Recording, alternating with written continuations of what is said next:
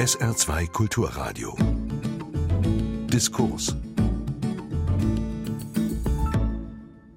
Fake News, alternative Fakten, Lügenpresse. All das sind Schlagworte, die hoch im Kurs der öffentlichen Diskussion stehen. Doch gerade die Glaubwürdigkeit und das Vertrauen in die Unabhängigkeit von Journalistinnen und Journalisten sind für die Berichterstattung der Qualitätsmedien unverzichtbar. Steckt der Journalismus also in einer Vertrauenskrise? Wie wichtig ist die Arbeit von Journalistinnen und Journalisten, wenn in Zeiten des Internets jeder ein Sender sein kann? Und wie gehen Medien am besten mit Kritikern um?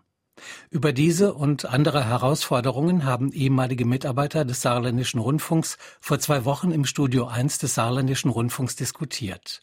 Im Podium saßen Jan Hofer, Chefsprecher der Tagesschau und ehemaliger Moderator von SR1 Europawelle und SR Fernsehen, Max Stocker, Programmchef Bayern 5 aktuell, ehemaliger Moderator und redaktioneller Mitarbeiter bei SR1 Europawelle, Kirsten Kahler, Unternehmensberaterin Krisen-PR, ehemalige Moderatorin von SR1 Europawelle und SR Fernsehen. Die Moderation hatte Norbert Klein, Chefredakteur des Saarländischen Rundfunks. Meine Damen und Herren, ich muss eine kleine Vorbemerkung machen. Wir alle duzen uns deswegen, weil wir uns seit zig Jahren kennen. Jetzt aber zum Thema unseres Abends hier. Jan, man hat das Gefühl, dass viele Menschen sagen, was brauchen wir heute eigentlich noch? Den professionellen Journalismus. Wir haben doch Smartphones, wir haben doch alle möglichen Kanäle, wir haben die Social Media, wo wir uns orientieren können. Wozu noch professionellen Journalismus? Ich glaube, dass Journalisten eine sehr, sehr große Zukunft haben und ich halte sie für unverzichtbarer als jemals zuvor. Unabhängiger Journalismus bedeutet, dass es Menschen gibt, die in der Lage sind, alles das, was das Netz uns ungefiltert wirklich vor die Füße wirft, noch einmal zu selektieren und einzuordnen. Man sollte die Freiheit haben, sich selbst ein Bild davon zu machen, was man gerne glauben möchte, was man meinen möchte, aber man sollte sich informieren. Und viele Menschen orientieren sich für meine Begriffe in der falschen Richtung, weil sie blind das glauben, was sie da sehen. Also Journalisten sind für mich zukunftsträchtiger als jemals zuvor. Man sagt, Max, Nachrichten sind das Fundament gewissermaßen auch für allen möglichen Journalismus. Jetzt gibt es vor allem in der Politik, Sarah Wagenknecht steht dafür, aber auch Frau Petri, die sagen also, wenn ich meine Botschaft rüberbringen will, dann wende ich mich sofort an die Leute, dann mache ich das über Facebook. Wozu brauche ich die Journalisten, die meine Position gar nicht so wiedergeben, wie ich das eigentlich wünsche? Ich glaube, es gibt eine doppelte Gefahr, die von den Newsportalen weniger, aber von Facebook, von diesen Filterblasen ausgehen. Zwei Gefahren. Das eine ist, dass sich Leute dort nur das raussuchen, was ihre Meinung bestätigt. Die kriegen also nicht den anderen Blick auf Themen und die bleiben dann in ihrer gewissermaßen Beschränktheit. Und das ist, glaube ich, gefährlich. Das, was Jan gerade gesagt hat, um sich eine Meinung bilden zu können, muss man eine möglichst große Anzahl von Informationen zu einem Thema vermittelt bekommen. Vorsortiert, weil man nicht alles selber sich besorgen kann, aber man braucht die verschiedenen Blickwinkel und die haben manche Leute nicht, die sich nur über ihre Facebook-Community informieren. Wir waren ja oft sehr stolz darauf, dass wir Journalisten, Journalistinnen gesagt haben, wir sind gewissermaßen ein Filter und wir sortieren das vor. Was haben wir falsch gemacht, dass wir da in Verdacht geraten sind, dass wir Menschen bestimmte Informationen vorenthalten sogar? Ich glaube, wir haben gar nicht so sehr viel falsch gemacht. Ich glaube, das war für viele der Reiz des Neuen, dass sie sich andere Informationsquellen erschlossen haben und sich anders informieren. Und ich glaube auch, dass viele diesem Reiz des Neuen nach wie vor erliegen. Ich glaube jetzt nicht, dass das ein Fehler der Journalisten war, dass sie in dem, was sie anbieten, zu wenig geliefert haben, zu unkritisches geliefert haben. Ich glaube, die Perspektive der Nutzer hat sich verändert. Das haben wir, da kommt doch ein Fehler der Journalisten, das haben wir nicht rechtzeitig mitbekommen dass wir eine Konkurrenz haben, die es früher nicht gab. Wir haben nicht mitbekommen, dass heute eigentlich jeder Mensch ein Sender sein kann. Das haben wir, glaube ich, nicht mitbekommen und nicht wahrgenommen, was es bedeutet. Ich glaube, die Aufgaben, die wir Journalisten zu erfüllen haben, haben sich nicht geändert. Gar nicht. Da bin ich ganz bei dem, was äh, Jan Hofer gesagt hat. Ich glaube, wir müssen durch die Qualität unserer Arbeit, durch die richtige Auswahl der Themen, durch viel Erklären, durch das Liefern von Hintergründen, guten Journalismus anbieten. Was anderes haben wir nicht. Und wir müssen hoffen, dass wir die Leute, die uns abhanden gekommen sind, die sich in den Filterblasen bewegen, dass wir die wieder erreichen. Leicht wird es nicht. Kirsten, du kennst jetzt beide Seiten. Einmal die Seite der Journalistinnen und Journalisten und zum anderen berätst du ja auch Unternehmen. Da wirst du ja auch mit dem konfrontiert, was die nicht so gut finden oder wo sie schlechte Erfahrungen gemacht haben. Woran liegt es? Wo müssten wir nacharbeiten? Sind wir manchmal zu, auch zu, zu selbstbewusst, was unsere Position angeht? Oder verstehen die einfach unser Handwerk nicht, so wie Max Stocker das eben dargestellt hat. Das Handwerk muss man sicherlich sehr professionell ausleben und äh, ausüben und mit Verantwortung, aber manchmal gelingt das halt nicht so. Mhm. Ich sehe da zwei verschiedene Probleme. Das eine, was Max eben angesprochen hat, dazu möchte ich gleich noch was sagen. Die Kritik, die mir begegnet an den Medien, ist eigentlich eher die der schwarzen Schafe. Das heißt also, dass Journalisten sich nicht an Verabredungen halten, dass sie sich nicht an Sperrfristen halten, dass sie einem zugestehen, dass man das Interview noch ein zweites Mal geben kann und dann macht man das im Vertrauen und nachher senden die beide Varianten. Und das war ein öffentlich-rechtlicher Sender, möchte ich nur mal so sagen, der das getan hat. Sowas. Und dass die dann sagen, ach, dann mache ich lieber gar nichts mehr und gebe nur noch ein schriftliches Statement raus und gut ist. Das, was Max meint, ist etwas anderes. Das hat ja etwas damit zu tun, behindert mich der Journalist eher darin, etwas zu verstehen oder gibt er mir eine Meinung vor? Und da habe ich schon eine Haltung zu. Ich denke nämlich, Handwerk ist das eine und Herkunft kommt noch dazu. Also der Journalismus setzt ja auf eine gewisse Ausbildung dass man Abitur hat oder Studium, bevor man ein Volontariat machen kann. Und das hat man lange Jahre so hingenommen. Das ist ja auch in allen anderen Berufen so, dass man sagt, du brauchst mittlere Reife oder so etwas in diese Richtung. So. Wenn dann aber plötzlich Alternativen auftauchen in Social Media, dann werden die Journalisten plötzlich zu Eliten. Und in diese Landschaft passt es meines Erachtens gut, dass die Bild, die Bildzeitung zum Beispiel schon vor vielen Jahren den Leserreporter erfunden hat, wo sie dann gesagt hat, du kannst auch berichten. Die Einordnung machen wir, das ist unser Handwerk, aber du gehst für uns auf die Straße und du guckst und machst die Fotos. Das ist ein Schritt. Und insofern glaube ich schon, dass an diesem Elite-Gedanken durchaus was dran ist, woran man etwas machen könnte im Journalismus. Wir reden ja im Moment ähm, eher kritisch über uns selber. Aber Tatsache ist natürlich, dass die allermeisten Menschen den Medien, zumindest den öffentlich-rechtlichen Medien und den Qualitätszeitungen, einfach vertrauen und nach wie vor ein gutes Einvernehmen haben und sagen, Mensch, wenn einer die Wahrheit sagt, dann die. Jetzt gibt es aber eine gesellschaftliche Strömung. Da ist so eine Skepsis, die es überall durchsetzt. Man glaubt kaum noch jemandem. Die Kirchen geraten in den Verdacht, Gewerkschaften, Parteien.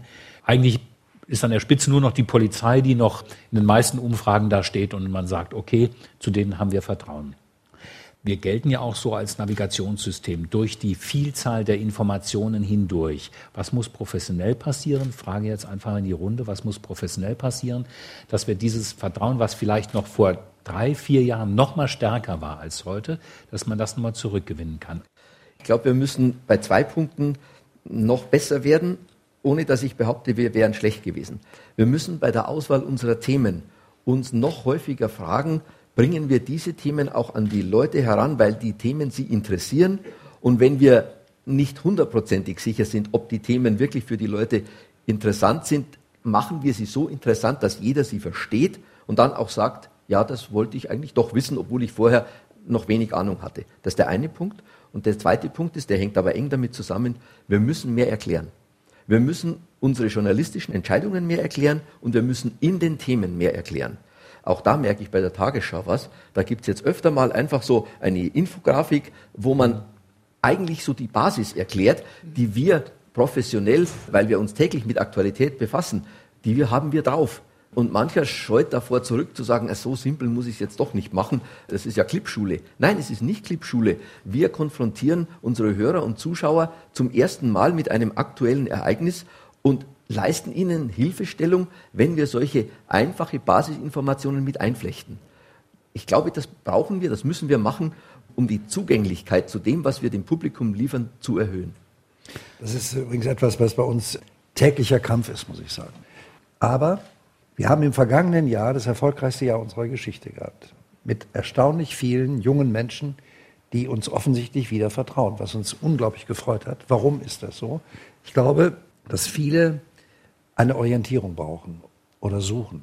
Und zwar nicht etwa, um das nur ausschließlich, genau wie Sie gesagt oder wie du gesagt hast vorhin, zu glauben, sondern als Orientierung, um sich auch danach umfassend weiter zu informieren. Und das halte ich für eine unglaublich kluge Entscheidung. Hat sich da im Laufe der vielen Jahre Berufserfahrung bei dir, hat sich da was verändert? Aber ja. War das früher anders? Früher war das anders. Früher waren Journalisten in der Tat die Elite oder die haben sich so als die Elite gesehen. Das waren ja Leute, die wirklich gestanden waren, die ja Jahren in diesem Job waren, die auch eine festgefahrene Meinung hatten und auch nicht davon abgingen, diese Meinung dann auch entsprechend zu verkünden. Da kam ja dieser Begriff Staatsfernsehen und gestellte Formulierungen und Tagesschau war ja nicht wirklich menschlich. Das war ja so ein bisschen roboterhaft damals, als es noch gar keine Roboter gegeben hat. Das hat sich Mitte der 90er Jahre in einem Generationswechsel vollkommen geändert. Vollkommen ja. geändert. Das möchte ich, ich unterstützen. Als ich angefangen habe, das war 1985, da war die Radiosprache voller Heiz, Keiz und Ungs. Ja. Und schon alleine ein kurzer Satz von den mit berühmten fünf bis sieben Wörtern mit Subjekt, Objekt, Prädikat, das war eine Revolution. Mhm. Also so leicht konnte man da schon punkten. Das kann ich genauso nachvollziehen ja. wie du. Ja. Ich würde gerne noch ergänzen, was Jan Hofer sagt. Letztes Jahr war das erfolgreichste Jahr der Tagesschau. Das vergangene Jahr war zum Beispiel für das Informationsprogramm B5 aktuell das erfolgreichste in der 25-jährigen Geschichte. Und die Mediaanalyse hat im letzten Jahr ergeben, dass die sogenannten gehobenen Programme, auch so ein Ausdruck, mit dem ich nicht so glücklich bin, also die Kultur- und Informationsprogramme der ARD noch nie so viele Hörer hatten wie im Jahr 2016. Also es wird uns schon auch ein Stück weit eingeredet, dass die anspruchsvollen Programme ihr Publikum nicht mehr finden. In Wirklichkeit ist es gar nicht so. Welche Position hast du? Kann man ja in unterschiedliche Richtungen gehen. Die Produkte, die Inhalte, die ihr redaktionell erstellt, müssen die nur linear oder auch noch über den Streamingdienst, über den Bayerischen Rundfunk verbreitet werden? Oder ist es dir egal, ob die bei Facebook, ob die bei anderen Anbietern, ob die im Zweifelsfall im Bahnhofsanzeigen laufen? Wie stehst du dazu? Es geht ja bis hin zu Spielekonsolen. Wir haben das auch schon besprochen. Die Inhalte, die wir erarbeiten, müssen in erster Linie funktionieren für dieses lineare Informationsangebot. Wir haben in Bayern täglich 700.000 Hörer und nochmal 100.000 außerhalb Bayerns. Das ist unsere wichtigste Zielgruppe. Aber das allein reicht nicht mehr. Wir müssen unsere Inhalte auch auf anderen Verbreitungswegen an das Publikum heranbringen. Und wir sind da sehr offen. Solange wir als Absender drunter stehen, geben wir unsere Inhalte gerne an jedermann, über jeden Verbreitungsweg. Natürlich am liebsten über den Verbreitungsweg des Bayerischen Rundfunks. Kirsten, wie sieht das aus? Was muss man tun, jetzt auch nochmal nach ein paar Jahren Abstand, dass Qualitätsjournalismus wirklich so, wie wir ihn kennen, öffentlich-rechtlichen Systemen, dass der weiter ein Erfolgsmodell bleibt? Danke, dass du mich fragst. Also in dieser Sekunde ist mir das Wort eingefallen, Häppchenjournalismus. Die Erfahrung, die ich gemacht habe im Laufe der letzten 15 Jahre, eben auch beim Informationsprogramm bei NDR Info, ist ja, der Trend ging zur Verkürzung. Also du kannst über alles reden und nicht über 1,30, ist ein Spruch, der ja nun schon so alt ist wie meine gesamte Karriere. Aber das ist ja immer stärker so geworden. Verkürzung, Verknappung, in der Hoffnung, das Publikum nicht zu langweilen. Wenn man das aber tut oder wenn man das nur tut, dann verknappt sich auch das Denken. Dann denkt man irgendwann auch in Schlagzeilen.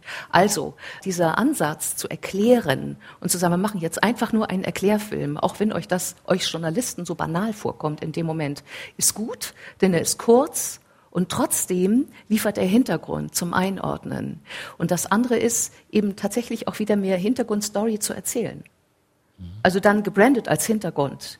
Auch kurz, es müssen ja keine zehn Minuten sein, aber mehr Hintergrund zu bringen. Und noch eins, was mir dazu einfällt, die gern gehörte Länge bei Podcasts mittlerweile sind nicht drei Minuten oder fünf Minuten, sondern es sind zehn Minuten, Viertelstunde, halbe Stunde. Also vielleicht können Menschen auch wieder länger zuhören. Wobei die Tagesschau durchaus in der Lage ist, auch 15 Sekunden grafikbewegte Bilder zu machen die stehen natürlich, für, stehen für natürlich andere Ausspielwege. Jan, du kommst ja auch wirklich in der Welt rum und du beobachtest ja auch in anderen Ländern die Medien. Wie ist deine Analyse da, wenn du zum Beispiel zwischen den USA oder Italien und der Bundesrepublik Deutschland die Informationslage einfach mal beschreibst? Also ich versuche jetzt mal nicht als Mitarbeiter der ARD zu sprechen, sondern als ein Bürger, der informiert werden möchte. Und wenn ich mir vorstelle, wir hätten diese Mediensysteme, die es dort gibt, da wird mir einfach nur noch schlecht. In den USA ist es vollkommen kommerziell dominiert. In Italien und anderen Ländern findet eigentlich überhaupt gar kein Medieninformationsaustausch mehr statt. Da ist nur noch Rami Demi angesagt. Das, was wir in Deutschland haben, halte ich, und ich sage es noch einmal als sehender Bürger, für ein so unfassbar hohes Gut. Und wer das in Frage stellt, da weiß ich nicht, was ich darüber denken soll. Natürlich, wenn jetzt zum Beispiel die AfD die Auflösung der ARD verlangt oder ähnliches, dann ist da Selbstzweck hinter, weil die in der Regel in der Berichterstattung ja nicht ganz so gut wegkommen. Das haben sich aber selbst zuzuschreiben. Wir haben das ja nicht gemacht. Also wir berichten ja das, was wir sehen und was wir hören, mehr nicht. Und dieses Gut aufzugeben, halte ich für eine Katastrophe, ehrlich gesagt. Max, bei seiner Abschiedsrede hat Joachim Gauck, Bundespräsident, damals gesagt, es ist ganz wichtig für die Demokratie, dass eine Gesellschaft auch im Gespräch bleibt und dass Kommunikation funktioniert. In den Echokammern, du hast ja am Anfang auch angesprochen, funktioniert das nicht mehr, weil man sich nur noch mit denselben Meinungen, mit den gleichen Richtungen auseinandersetzt. Ist das ein technisches Problem gewesen oder ist es einfach einfacher immer schon gewesen, sich am Stammtisch mit seinen Freunden zu unterhalten? Nur jetzt ist dieser Stammtisch halt eben wirklich millionenfach verstärkt. Ja, und es hat in der Qualität völlig verändert. Denn wenn am früheren Stammtisch vier, sechs, acht Leute Unsinn verzapft haben, dann blieb das in diesem Kreis und es hatte keine Relevanz. Wenn aber jetzt in einer Filterblase die gleichen vier, sechs, acht Leute noch 200, 500 Follower haben, dann wird das plötzlich relevant, auch wenn es der gleiche Unsinn ist. Das hat sich verändert. Und deshalb ist es auch sehr viel schwieriger, dagegen anzukommen. Gegen Stammtische ansenden, das war kein Problem, weil die Stammtische haben uns entweder nicht wahrgenommen oder sie sind eines Besseren belehrt worden, was ich nicht glaube.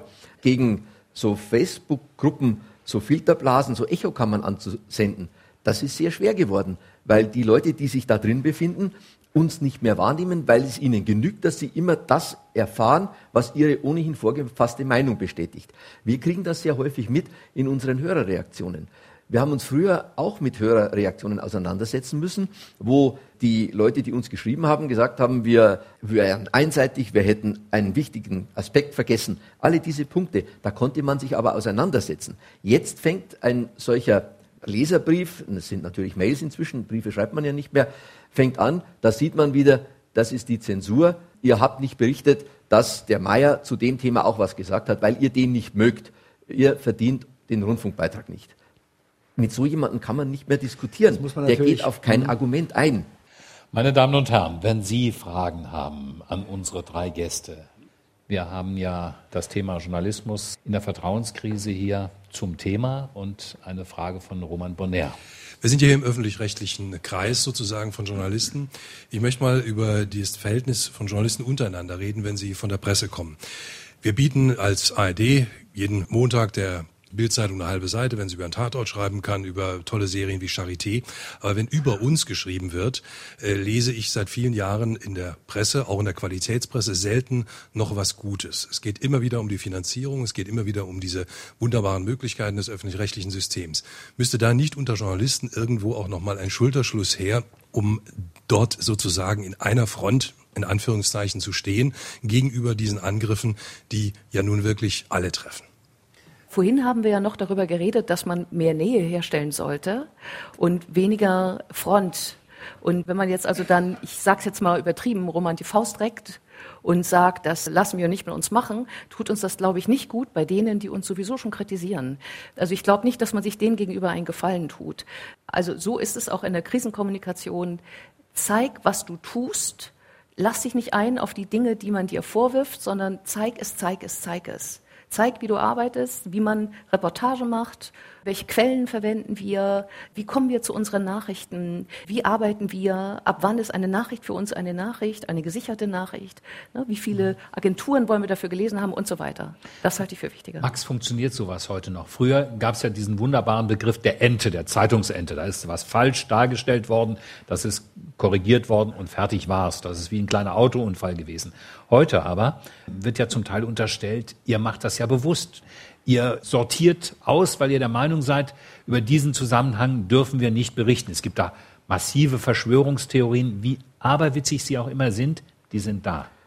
Da hilft nur offenlegen, aber auch in dem Bewusstsein, dass man nicht sehr weit kommt damit. Wenn die vorgefasste Meinung bei einem Hörer, Zuschauer das Dominante ist, dann werden die Argumente nicht sehr weit kommen. Aber den Versuch zu unterlassen, zu sagen, der ist unbelehrbar, dem sage ich auch gleich gar nichts. Der ist, glaube ich, nicht in Ordnung, weil das bestätigt ja den wieder, der mit der vorgefassten Meinung uns kritisiert und der verbreitet ja wieder, die haben ja gar nichts entgegenzuhalten. Also man muss es versuchen, man muss sich plagen damit, auch wenn man die Erfolgsaussichten gering schätzt. Kirsten, du als, sage ich mal, Krisenberaterin, Kommunikationsberaterin von Unternehmen, was würdest du dem Unternehmen ARD oder dem ZDF oder den öffentlich-rechtlichen empfehlen in dieser Situation, wo sie immer wieder angegriffen werden, wo immer wieder behauptet wird, also Fake News und ähnliches, das gilt ja auch in diese Richtung. Wir werden ausgeschlossen von Parteitagen und ähnliches.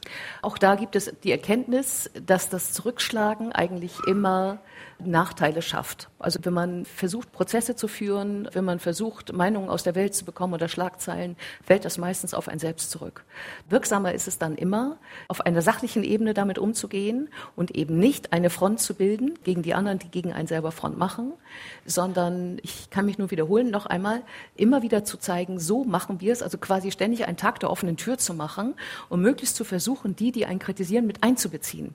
Es könnte ja eine Lösung sein, dass man mehr über Hörer-Zuschauerbeteiligung nachdenkt. Zwei, Nicht in der Tagesschau natürlich. Das sind zwei verschiedene Ebenen. Also die persönlichen Angriffe, die kann man mit vernünftigen Gesprächen nicht aus der Welt Nein, schaffen. das, das ist damit nicht gemeint. Aber ich glaube, dass der MDR zum Beispiel, der Mitteldeutsche Rundfunk, als diese großen Pegida-Demonstrationen waren, da sehr gut gehandelt hat. Weil der hat sich Leute, die das Schild Lügenpresse hochgehalten haben, geschnappt und hat gesagt, wissen Sie eigentlich, wie das funktioniert? Und hat die eingeladen, ja in genau. Leipzig und Dresden an der Redaktion mal teilzunehmen. Die sind mal so zwei Tage mitgegangen, haben das auch filmisch dokumentiert, haben das auch gesendet und die Leute waren plötzlich anderer Meinung. Haben gesagt, ja, wir wussten ja nicht, wie das funktioniert.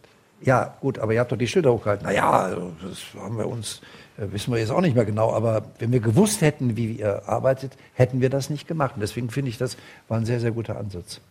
Ich möchte das auch unterstreichen. Wir haben im letzten Jahr, am 6. Mai, den 25. Geburtstag von B5 aktuell gefeiert und wir haben gesagt, wir feiern das mit einem Hörerkongress. Wir laden 200 Hörer ins Funkhaus ein, denen stehen wir einen ganzen Nachmittag Rede und Antwort. Denen zeigen wir das Studio, die können nachvollziehen, wie wir eine Meldung aufbauen, warum wir dieses Thema auswählen. Und wir sortieren nicht ich habe über einen Sender in einem Promo gesagt, wir feiern den Geburtstag, 200 Leute sind eingeladen, wir losen einfach aus. Und wir haben wirklich ausgelost. Und da waren mindestens 20 dabei, also mindestens 10 Prozent dabei, die wir schon als Leserbriefschreiber kannten, und zwar nicht die harmlosesten. Und die Verwaltung des Bayerischen Rundfunks hat gesagt, habt ihr einen Vogel, ihr ladet die in unser Haus ein, von denen wir wissen, dass sie uns mit ziemlicher Härte angehen. Das war ein Riesenerfolg. Ja. Diese 20 Kritiker, ich glaube, dass keine zwei übrig geblieben sind, die gesagt haben, wir würden Nachrichten verfälschen, wir würden schlampig arbeiten, wir wären parteiisch. Die haben reagiert, so wie du es vorher gesagt hast, Jan. Die haben gesagt, boah, da steckt ja ganz schön viel Arbeit dahinter. Da kann man schon nachvollziehen, dass ihr sorgfältig arbeitet, dass das viel Arbeitseinsatz auch von vielen Menschen braucht. Ihr werdet nicht alles richtig machen, das haben wir auch nicht behauptet. Also man kann den Leuten schon den Wind aus den Segeln nehmen. Nur der Aufwand ist natürlich unglaublich, ja. dass man so einen Hörerkongress veranstaltet. Aber der Gewinn auch. Der Gewinn ist auch groß. Ich weiß nur nicht, was die paar hunderttausend, die uns täglich hören, davon haben. Da bin ich mir nicht so ganz so sicher. Wir haben noch eins gemacht. Wir haben gesagt, und zum Schluss, wenn ihr dann den Nachmittag mit uns verbracht habt, da gibt es eine Station, das sind zwei Redakteurinnen, denen könnt ihr sagen, welche Themen wir in den nächsten Wochen recherchieren sollen. Ah, das wollte ich gerade vorschlagen, genau. Und, und das, das war hochinteressant. Ja. Da kamen so viele Themen, dass wir gesagt haben, wir suchen davon jetzt zwölf, glaube ich, aus und setzen uns da dran.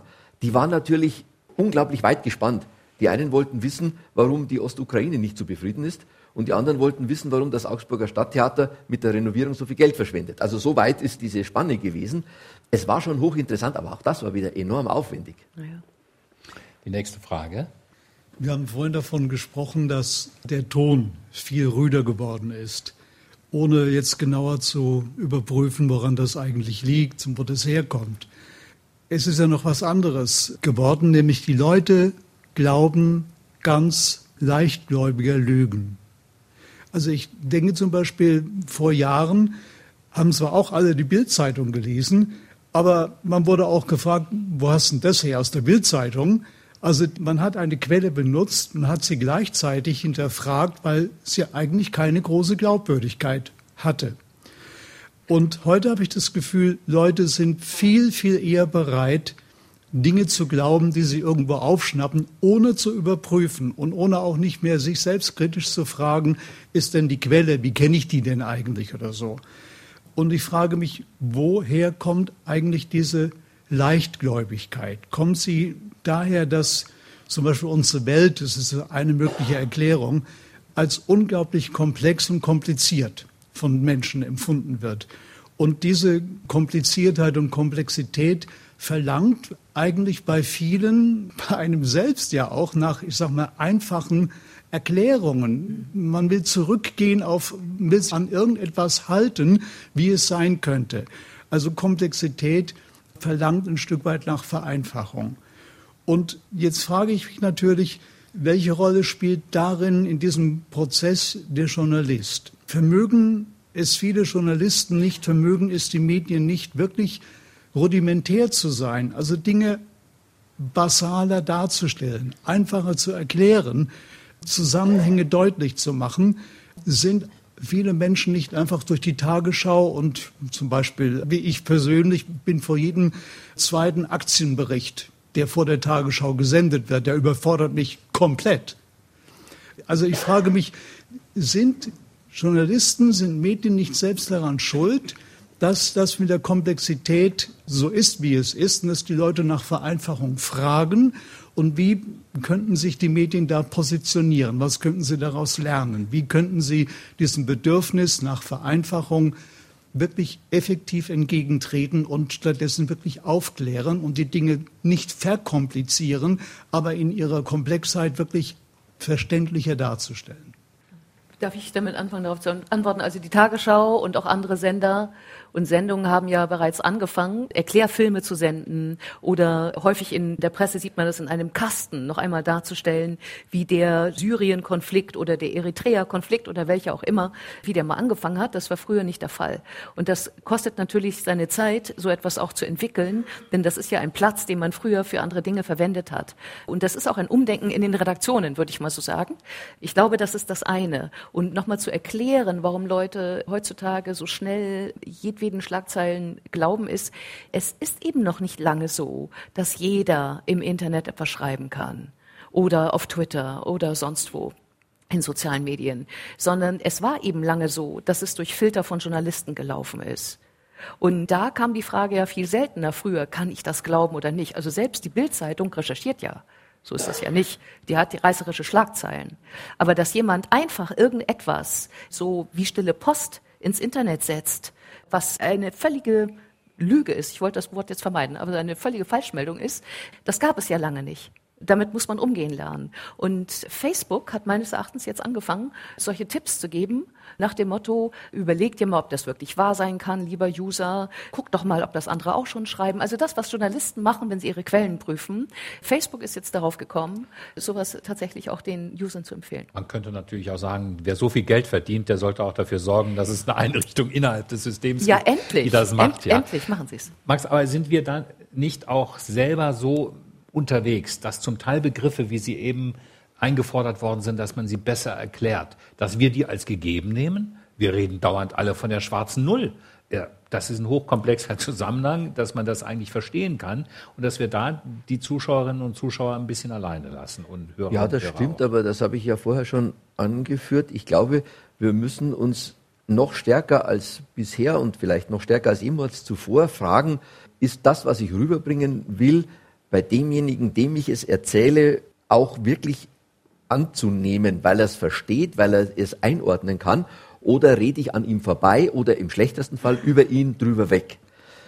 Ich glaube, wenn wir uns bei unseren Texten und Filmen immer mal wieder einen Schritt zurückbegeben und sagen, kommt's an, ist es verdautbar bei den Zuhörern, Zuschauern, dann werden wir manchen Text nochmal umschreiben, werden wir manchen Satz in drei Teile aufteilen und vereinfachen. Ich glaube schon. Das Vereinfachen nicht im Simplifizieren, also was weglassen, damit es auch der Dümmste begreift, das meine ich gar nicht, sondern vereinfachen im Sinne dessen, dass ich das Verständnis leichter mache.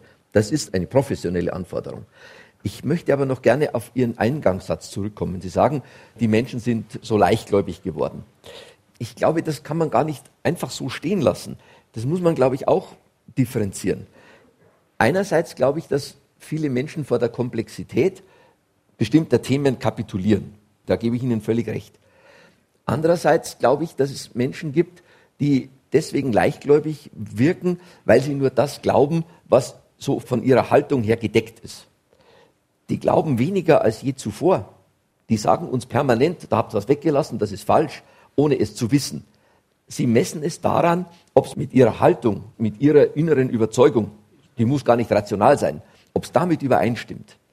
Das ist nicht leichtgläubig, das ist Voreingenommenheit. Das ist ein sehr kompliziertes und auch vielschichtiges Thema. Bei uns zum Beispiel stellen wir uns natürlich die Frage, was können wir an politischem Wissen dem Zuschauer zumuten? Beim zweiten Problem glaube ich, dass viele Menschen nur das glauben, was sie auch glauben wollen.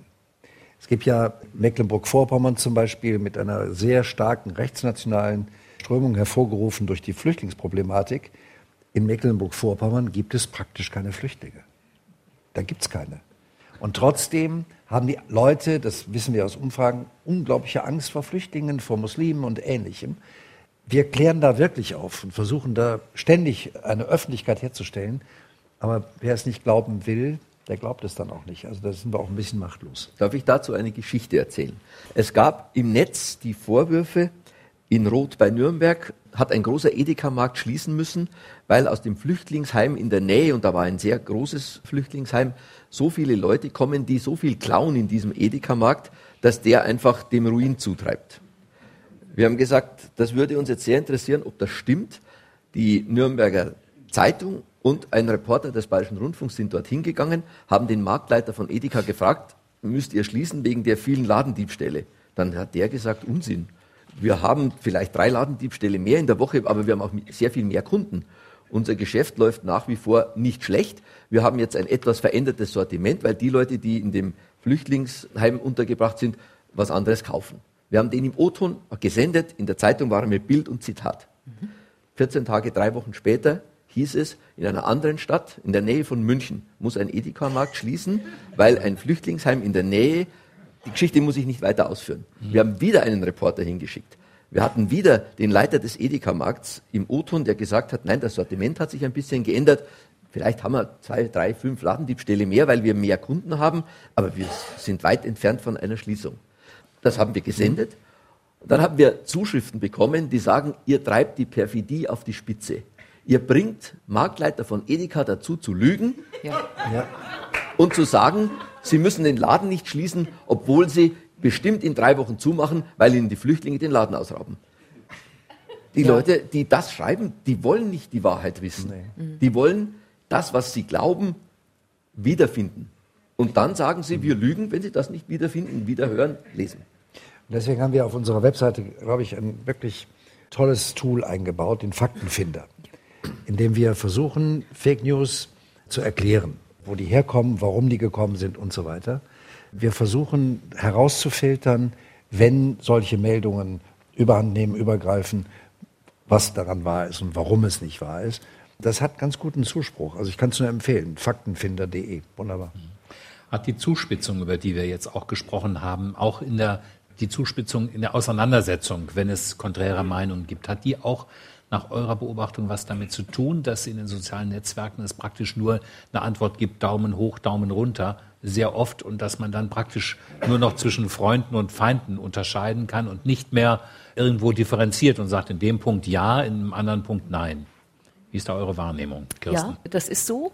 Also erst einmal, man stellt ja sowieso im Internet keine Fragen, sondern man macht eine Feststellung ein Statement, was es auch so schwierig macht, damit auf Sendern umzugehen. So nach dem Motto, stellt uns auf Facebook eure Fragen, die ihr wissen wollt zu unserem Programm. Da kommen keine Fragen, da kommen nur Feststellungen. Das ist ganz schwer. So, also insofern, es gibt dieses schnelle, pointierte Posten. Das liest sich toll und dann möchte man gerne auch schnell wieder raus sein. Aber man findet häufig, zum Beispiel auf tagesschau.de, ganz häufig, so eine Klimax. Das entwickelt sich und dann irgendwann Ab der Hälfte schreiben dann Leute in längeren Sätzen und differenzierter und schreiben das nieder oder widersprechen dem, was am Anfang so pointiert gepostet worden ist. Eigentlich wie in einer Gruppe, wo es ja auch so ist. Ne? Einer fängt an zu kritisieren und nachher fängt sich das Ganze wieder ein. Genauso ist es auch auf diesen Kommentarseiten zu beobachten. Also ich glaube, dieses Schwarz-Weiß, Daumen hoch, Daumen runter, spielt schon eine große Rolle. Das spielt ja aber auch in den Medien eine immer stärkere Rolle. Wir bewerten ja permanent wenn man sich mal eine Zeitung anschaut, wie viel die bewertet. Die bewertet Restaurants, die bewertet Filme, die bewertet, ich weiß nicht was alles. Also diese, ich sage, ob es gut ist oder schlecht und relativ undifferenziert, das breitet sich überall aus. Mhm, genau. Und das spiegelt sich dann in der Kritik an den Medien auch. Es gibt Menschen, die sagen, unser politischer Journalismus, der sei so ähnlich würde der funktionieren wie Theaterkritik. Das heißt, wir beurteilen die Schauspielerinnen und Schauspieler, in dem Fall die Politikerinnen und Politiker, aber um die Sache selbst, da würden wir uns zu wenig kümmern. Um was Völlig falsch, um die Inhalte. Nein, es stimmt. Die Personalisierung ist ein Problem. Aber um Inhalte zu verkaufen, ist Personalisierung manchmal ein probates Mittel. Man muss nur aufpassen, dass hinter der Personalisierung die Sachfragen nicht ganz verschwinden. Aber Sie können an einer Personalisierung eine Geschichte gut transportieren. Das ist ein journalistisches Stilmittel und das ist völlig in Ordnung. Genau. Man muss nur aufpassen, dass das, worum es geht, hinter der Person nicht völlig zurücktritt. Nächste Frage. Ja, ich wollte dazu sagen, das ist eigentlich ein Zeichen von der Diskussionskultur, dass man das unterscheidet, also die Sache, über die man spricht und die Personen, die sprechen. Und das wird im Internet völlig vermischt. Und das Schlimme ist, dass dieser Stil eigentlich dann nicht mehr ermöglicht, über Sachen wirklich sachlich zu reden. Mhm. Und das schwappt über in die Alterskultur. Also ich habe das äh, vor zehn Jahren noch erlebt. Ich habe bei einer öffentlich-rechtlichen Institution gearbeitet. Und vor zehn Jahren konnte man noch diskutieren. Das war völlig normal, auch stundenlang. Und inzwischen ist es so, ich bin aus der Elternzeit zurückgekehrt, das gibt es gar nicht mehr. Es werden bestimmte Personen etikettiert und da hört man dann gar nicht mehr hin, wenn die was sagen, oder? Die werden von vornherein aus dem Diskussionsprozess rausgeworfen, ja? Und das sind Leute mit verschiedenen Bildungsgrad. Die einen benutzen das und die anderen werden über den Tisch gezogen und der Rest macht mit und schlägt sich auf die stärkere Seite, ja? Ich rede von der Kirche und das hat mich sehr erschreckt und ich bin da auch ein bisschen von betroffen. Und ich möchte einfach nur warnen, so wie der Herr Bonner, ich habe den nicht gesehen, aber sagte, man muss wirklich aufpassen, weil die öffentlich-rechtlichen Institutionen stehen alle unter einem erheblichen Druck. Und auch wenn es in Deutschland uns noch so gut geht, der Druck der privaten Wirtschaft, die ja nicht einfach privat ist, sondern auch politisch beeinflusst, ist so groß, dass man wirklich kämpfen muss. Also wir haben hier ein kleines, reiches Nachbarland, da komme ich, war ich gerade ein paar Tage und habe es auch gelesen, die kämpfen jetzt darum, dass der öffentlich-rechtliche Rundfunk, ich rede jetzt von der Schweiz, nicht direkt vom Parlament, in dem dann eine rechtspopulistische Partei die Mehrheit direkt bezahlt und instruiert wird. Ja, das ist dann das Ende der Pressefreiheit. Das ist aktuell da die Diskussion. Und das ist so gefährlich im Moment, weil wenn man nicht mehr frei ist von den Geldern, dann kann niemand mehr freischreiben. Vielen Dank. Das Noch eine zweite Frage, bitte direkt dran, ja? Sie haben ja über die Inhalte und Vermittlungsformen gesprochen. Und ich stelle mir die Frage, ob man nicht irgendwie offensiver zeigen muss, was öffentlich-rechtlicher Rundfunk heißt. Also ich habe mit Auszubildenden zu tun und Schülerpraktikanten. Ich versuche das immer zu vermitteln, weil die überhaupt gar keine Spur von Ahnung haben, dass das ja sozusagen sinnbildlich veranschaulicht werden kann durch die lange Liste der Vertreter der gesellschaftlich relevanten Gruppen. Der Rundfunkrat sozusagen als Drehpunkt. Und das ist auch nicht einfach, aber da kann man ja vielleicht klar machen, dass irgendeiner hat das auch mal so zugespitzt gesagt, im Grunde genommen für eine funktionierende Demokratie das Prinzip öffentlicher Rundfunk als Moderationsplattform, die sich ganz äh, stark gebrochen über diese verschiedenen gesellschaftlichen Gruppen darstellt, dass es eigentlich unabdingbar ist. Und das heißt, gerade jetzt, wo es ja eine Partei gibt, die explizit die Abschaffung propagiert, können ja die Wähler auch das erste Mal bewusst wählen, weil das Bestandteil der Wahlprogramme ist. Die Partei ist für öffentlich-rechtlichen Rundfunk, die ist dagegen. Und da wäre es doch vielleicht gut, ist aber eine Frage, vielleicht ist es zu theoretisch, in die Offensive zu gehen, insofern man nicht nur die journalistische Arbeit zeigt, sondern auch darstellt, was öffentlich-rechtlich bedeutet im Sinne einer demokratischen Verfasstheit. Meine Frage oder Anregung, nicht nur das Arbeiten transparent zu machen, sondern auch sozusagen diese Struktur des öffentlich-rechtlichen Rundfunks. Und dazu gehört aber leider eine ganz blöde Frage der Finanzierung. Da haben wir ja die Gebühren, dann die Beiträge und dann gibt es ja immer Leute, die sagen, höre und gucke ich nie, muss ich gar nicht bezahlen. Und ich finde es eigentlich am besten, wenn eine Gesellschaft sagt, und die Wähler und die Parlamente, wir wollen den öffentlich-rechtlichen Rundfunk, da müssen wir ihn auch bezahlen. Und das wäre dann eigentlich über Steuern. Nur das provoziert natürlich wieder den Verdacht, ah, seht ihr, ihr seid doch Staatsrundfunk. Ne? Aber diese Sachen, was ist öffentlich-rechtlich, was ist das Demokratische daran, das, was wir brauchen für eine demokratische Gesellschaft, das müsste offensiver vertreten werden. Ich versuche immer kleine Beiträge zu machen bei Schülern, denen ich versuche, das zu erklären, auch aus der Geschichte der Bundesrepublik heraus. Vielen Dank. Ich glaube, das sollten wir nutzen als Schlussrunde hier nochmal. Und vielleicht fangen wir, Max, bei dir an. Ich glaube, beiden. Sie haben völlig recht mit Ihrer Anmerkung.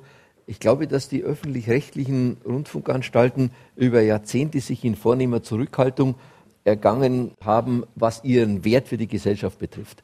Man hatte den Eindruck, das ist ein mehr oder minder geschlossenes System. Die kriegen ihre Beiträge, die machen gutes Programm. Die, die es nicht nutzen, sagen wir nutzen es nicht. Aber es gab keine Gefahr und der Rechtfertigungsdruck war auch nicht da. Und deshalb, glaube ich, war man so zurückhaltend. Ich kann mich an eine Aufklärungskampagne erinnern, wo wir versucht haben, den Publikum, damals den Gebührenzahlern, zu sagen, was kriegt ihr denn für euer Geld? Durchaus auch vergleichend was ist geboten für die damals, weiß ich nicht, 16 Mark 50 oder sowas. Das fand ich einen guten Ansatz. Da hat man dann zwar Gegenwind bekommen seitens der Presse, die gesagt hat, jetzt erklären Sie auch noch, was Sie mit dem Geld machen und verschweigen, dass Sie da dicke Pensionsfonds füllen, aber das muss man, glaube ich, aushalten. Nur es blieb im Ansatz stecken. Ich gebe Ihnen recht, man müsste den Wert des öffentlich-rechtlichen Rundfunks für die demokratische Gesellschaft immer wieder mal thematisieren und immer stärker und immer kontinuierlicher thematisieren. Jan. Ja, ich der, bin der gleichen Meinung übrigens, aber wir haben ja ein Problem, denn wenn wir in der Öffentlichkeit pressemäßig unsere Beiträge als Zwangsgebühren vorgehalten bekommen. Bei Deutschen hört bei Geld der Spaß ziemlich auf. Zwangsgebühren. Und dann jede Geschichte damals, als es noch die GEZ gab, wo irgendjemand auf irgendeine Art und Weise versucht hat, an sein Geld zu kommen, wurde sofort thematisiert mit Zwang und mit Repressalien und ähnlichem. Also man hat, und das macht man bis heute, versucht uns zu schaden, wo immer es geht. Und deswegen glaube ich, dass das, was Max gerade gesagt hat, der richtige Weg ist. Aber es wird natürlich schwierig, denn die Leute sind bereit für Netflix, Spotify und Sky ein Vielfaches von dem zu bezahlen, was sie für öffentlich-rechtliches Fernsehen für eine Unzahl. Und ich darf noch einmal sagen, zu unserer Zeit, äh, Norbert, gab es den Saarländischen Rundfunk, das Regionalprogramm Fernsehen, ARD und ZDF und es gab drei Hörfunksender und das war's. Heute kann ich aus der ganzen Welt, einschließlich aller deutschen Programme, bekommen, was immer ich will. Eine Unzahl von Radioprogrammen in der unterschiedlichsten Form und Farbe, eine Unzahl von Fernsehprogrammen und jetzt mal ganz ehrlich, wem die Tagesschau nicht gefällt, der kann sich gerne heute ansehen. Mir würde es nicht gefallen, wenn er umschaltet, aber wir haben Meinungsfreiheit. Niemand wird gezwungen, irgendetwas zu sehen. Aber unsere Zuschauerzahlen sagen, es wird gesehen. Also mögen uns da die Leute. Und dass das Geld kostet, das dürfte wohl selbstverständlich sein. Ja, ich glaube auch, es wird immer wieder Menschen geben, die sagen, ich sehe ja die ganzen ARD, Phoenix, Dreisat, Arte-Angebote nicht und darum möchte ich dafür auch nicht bezahlen. Das wird immer so sein, denn dafür ist Gebühr eben tatsächlich ein Zwang, weil sie ja jeder bezahlen muss. Ich glaube aber, dass ARD-Sender und auch das ZDF natürlich immer wieder betonen sollten, was sie denn alles tun. Dazu gehört ja noch mehr. Da gehören ja auch Veranstaltungen dazu und andere Möglichkeiten, um sich fortzubilden. Und ich habe mir auch angesehen, die SR-Seite Seite zum Thema unsere Gremien, glaube ich, so heißt die, oder wir über uns, so heißt die. Und warum soll man nicht auch da beschreiben, was der Rundfunkrat ist? Und das nochmal zu beschreiben, wer da eigentlich drin sitzt und wie die arbeiten. Es muss ja keine Bleiwüste sein, das kann man auch mit Bildern oder vielleicht sogar mit Bewegtbild machen. Ja, liebe Kirsten Kahler, herzlichen Dank. Jan Hofer, Max Stocker hier für diese Diskussion, meine Damen und Herren, hier im Studio 1 des Saarländischen Rundfunks. Herzlichen Dank für die rege Beteiligung an dieser Diskussion. Ich denke, dass die Teilnehmenden hier heute Abend wirklich doch schon sehr deutlich gemacht haben, dass sich Journalistinnen und Journalisten über ihre Profession auch wirklich ihre Gedanken machen und sehr intensiv darüber austauschen und dass es nicht nur einfache Antworten sind, sondern dass die zum Teil doch sehr differenziert ausfallen. Herzlichen Dank nochmal allen zusammen und einen schönen weiteren Abend.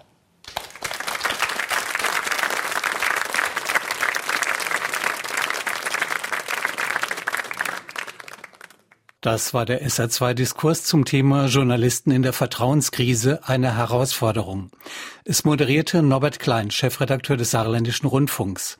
Sie hörten eine Aufzeichnung vom 7. April aus dem Studio 1 des Saarländischen Rundfunks.